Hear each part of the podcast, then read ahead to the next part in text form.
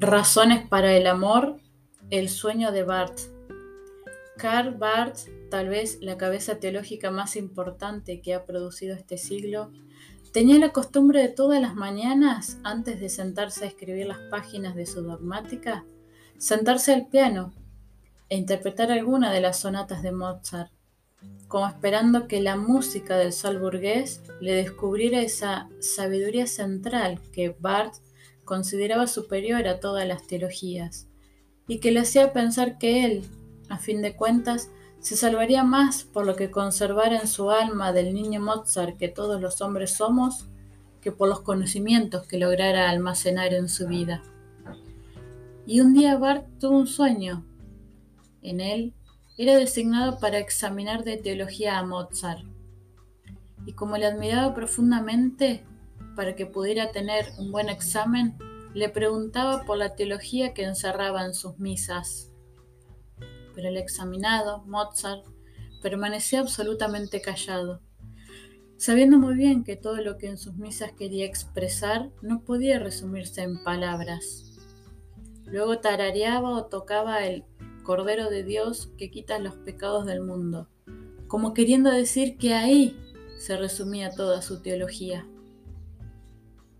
En estos días de Navidad pienso yo muchas veces en este sueño de Bart y descubro que efectivamente la última clave de todas las teologías está, como dice Merton, en que Cristo siga siendo un niño dentro de cada uno de nosotros.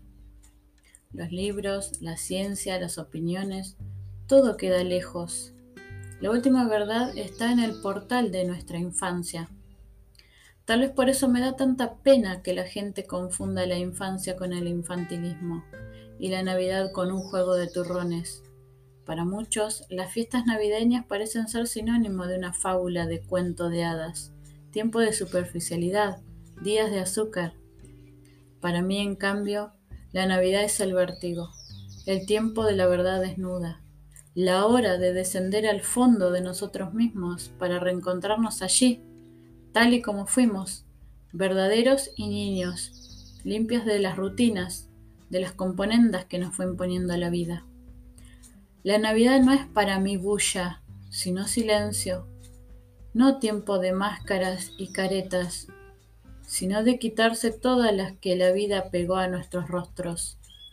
Hora de reencontrarnos con los mejores afectos, de sentirnos más hijos, de olvidar la lucha y las zancadillas, del arte de avanzar por la vida a codazos, de las risas hipócritas. La Navidad debería ser un tiempo de amnistía para toda mentira, de restañamiento de heridas, de nueva siembra de las viejas esperanzas. Es un tiempo en que todos deberíamos volvernos más jóvenes, estirar la sonrisa, serenar el corazón, descubrir cuán amados somos sin apenas enterarnos, amados por Dios, amados por tantos conocidos y desconocidos amigos.